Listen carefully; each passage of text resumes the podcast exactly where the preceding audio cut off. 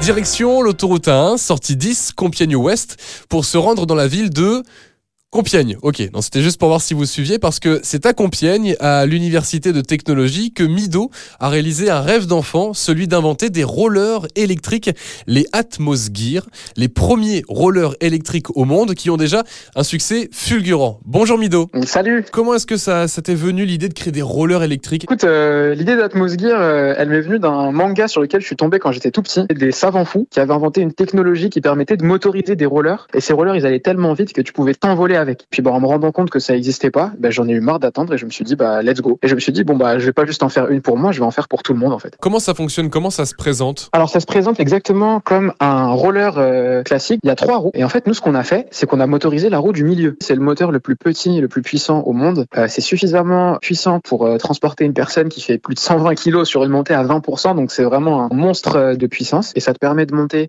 jusqu'à 25 km/h avec 20 km d'autonomie. Et en plus, l'avantage, c'est qu'ils se rechargent également euh, en, en roulant ces, ces rollers. Comment ça s'accompagne? Il y a une télécommande? Dans les rollers, en fait, on a juste mis le moteur. Le choix qu'on a fait, c'est de déporter la batterie dans une petite sacoche. Et dans cette sacoche, tu as la batterie, les câbles, et tu as une petite télécommande qui te permet d'accélérer, mais aussi de freiner. On a intégré en fait un frein moteur directement dans le système. En gros, avec la petite gâchette de la télécommande, vers l'arrière, ben, ça va freiner en toute sécurité et tu as besoin de rien faire en fait. Est-ce que tout le monde peut en faire du coup des rollers électriques? Tous ceux qui savent faire du roller peuvent faire du roller électrique. Si vous avez jamais fait de roller de votre vie, il faut prendre le temps d'apprendre à faire du roller. Et ceux qui auront plus de facilité, c'est les gens qui ont déjà un passif en sport de glisse. Quand est-ce qu'on pourra aller voir sur le marché? Bah, c'est déjà le cas. Actuellement, on est, euh, on est en phase de précommande depuis euh, le mois d'octobre. Et là, au moment où je te parle, bah, on est en pleine phase de, de production. Et normalement, la livraison euh, commence cet été, donc euh, à partir du mois de juin pour tout le monde. Il y a possibilité de recharger ces rollers sur son lieu de travail? Bien sûr, bah, en fait, ça se recharge exactement comme un PC portable. Et globalement, ça met une heure à recharger. Et justement, l'avantage des rollers électriques, c'est que bah, tu peux euh, les enlever et les prendre avec toi. Contrairement à une trottinette électrique ou un vélo électrique où là, tu es bloqué. Par exemple, t'as pas le droit de prendre euh, le métro avec ton, avec ton vélo. Bah, les rollers, t'as pas de problème. Tu les enlèves, tu les prends avec toi et c'est facile euh, à transporter. Et voilà. Mido, vous êtes euh, l'inventeur de ces rollers électriques Atmos Gear, conçus et assemblés en France.